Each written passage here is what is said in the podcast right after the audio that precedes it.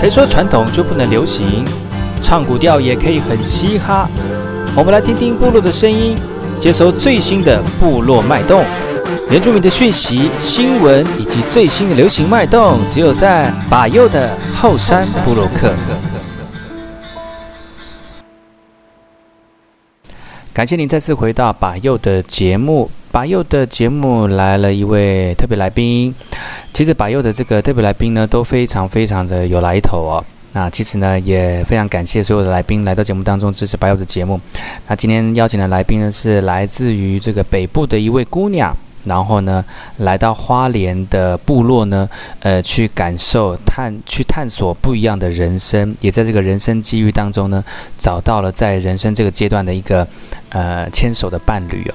那呃，今天呢，要请他来跟大家分享，就是在这段时间当中，他在呃我们原住民的部落当中看到了些什么东西，那有什么样的心得跟感想要跟大家分享。那我们欢迎我们今天的王婷婷小姐。各位听众，大家好，白又好，我是婷婷，是想请教一下，婷婷是来自于哪一个地方的朋友？我是来自于台北市内湖区东湖路。哇，就是嗯，很很都市的一个一个女娃儿。是 女娃儿。我讲到东湖路的话，大家应该都非常熟悉，因为。我知道有很多我们的原住民朋友都在附近的戏子地区哦工作着。对对对对对对。其实那个地方也算是原住民在都市里面的大本营之一啦对不对？是啊。嗯。所以当我来到花莲这个后山的时候我就会觉得啊我居然舍近求远。就是在我成长的环境里面其实我很少接触原住民的同胞。但是我等我开始长大意识到自己要什么样的环境的时候，我于是我来到了花莲这个地方，那就认识了很多很棒的朋友。嗯，好，所以那那你是因为来到花莲认识了原住民朋友，才知道，哎，其实东湖附近有一群，也是有住着一群原住民的朋友嘛，对不对？是啊。啊，是是是是，所以呢，呃，那婷婷小姐，婷婷娃儿，你要不要跟大家分享？你是到了花莲哪一个部落，然后感受原住民的这个？呃，热情，然后跟原住民一起相处，是哪一个部落？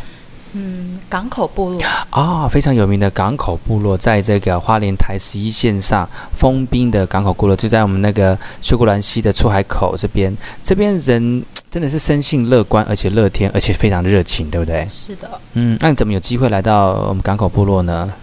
我其实第一次接触的时候，还是在很懵懵懂懂大三的时候。嗯，哇，那么早哦，啊、大三。大三的时候来有机会来花莲打石雕，嗯，那因为艺术圈其实并不是很大，那大家互相介绍去附近走一走，就来到了这个部落，然后我被这边的海岸环境给震撼到了。哦，怎么说？我觉得水族箱就在我的脚底下。太多颜色，太缤纷了吧！这个地方 是哈、哦，以前要到都市里面看这个，要到水族呃，叫水海生馆、啊、海参馆呐、水族馆呐、啊、去看，才会看得到那么多的海海洋生物。结果就在你的呃脚边就看得到了，哇！所以因为这样的画面而震慑震慑你之后，就想说就留在这边。是啊，嗯，我在那边滑了一跤，然后还很开心的回去。哈，真的还假的？是被那边的珊瑚礁割伤了嘛？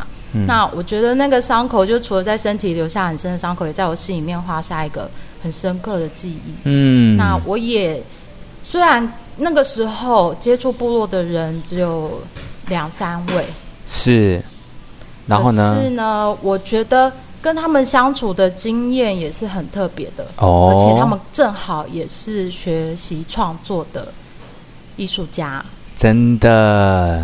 那是什么样的艺术家呢？呃，像这边以漂流木做家具为生的马拉熊啊，啊是，还有很年轻就开始从都市回来部落的年轻人，嗯，呃，撒布嘎造、以要嘎造，他们、嗯。然后，呃，那时候你你在呃海边叠一跤之后，就在岸边去看到他们在刻木雕，然后有是啊，当然是。呃，请去当时还没有完全等于说是最原初的项链工作室。嗯、那时候它还是一个简单的咖啡馆。嗯哼哼，哼。那我们在那边喝特调、哦、三合一。哇，这个三合一一定要这个这个专业人士才能知道什么叫谈三合一的。是啊，那他们就很欣赏我的笑容。嗯。于是我们有一个非常好的第一。第一印象，对，第一第一印象。哇，那么好，所以那个是在多久之前呢？那个已经有。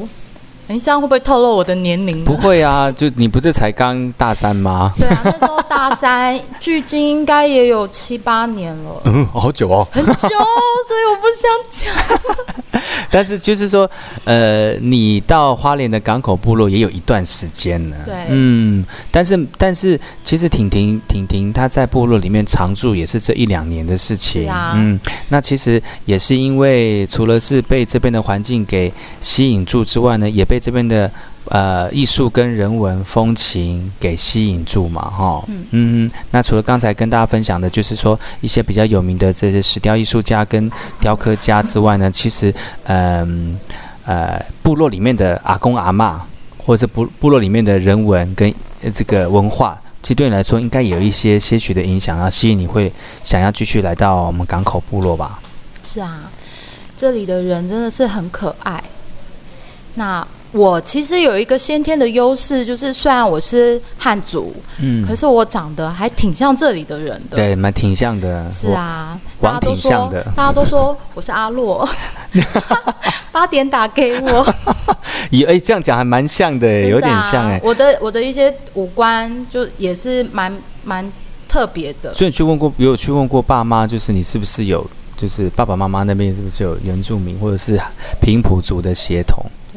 其实这个问题啊，有让我去意识到我是谁的这个很大的哲学、哲学思考、人生的道理的啊，不是不是不是人生道理，这是人生。他他其实可以想得很深刻，嗯，但我我也我我一直都认为台湾其实已经是一个融合的民族了，是。嗯，那我是曾经。在就是看到的一些资料上面显示，应该是八成的台湾人几乎都有这样的基因血统。嗯嗯嗯，哇！所以说，其实我们生活在这片土地上面，也不要分你我他啦。其实，其实我们就可以感受，其实在这这这片土地上面的人情味，哈，呃，都是血血浓于水了。嗯，大家其实大家手牵手，彼此都是一家人呐、啊。在这个地方，啊、你看。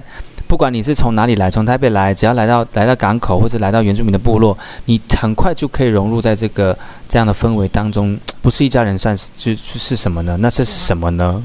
而且我在我其实，在部落里面感受到的人情啊，嗯、还有那个温暖的感觉，其实还强大过可能来自于我的原生家庭家族。哦、因为大家就是一个大家庭，嗯、那那个群体其实是彼此包容、彼此关怀的。哇，所以你真的很适合在我们原住民部落里面一起生活，哎，对不对？是啊。我相信你这几年这样子在部落里面生活，你应该也应该很快就融入在这个部落里面了嘛，吼。是啊，但是其实我、嗯、我后来。与他们相遇之后，因为我毕竟还很陌生，嗯，所以我有很长一段时间是专注在自己的创作当中，对，还有创作上，嗯嗯嗯嗯嗯嗯，一直到后来我比较呃远离了我的那些重心之后，我第一个想就是让自己沉淀安静的地方就是这里。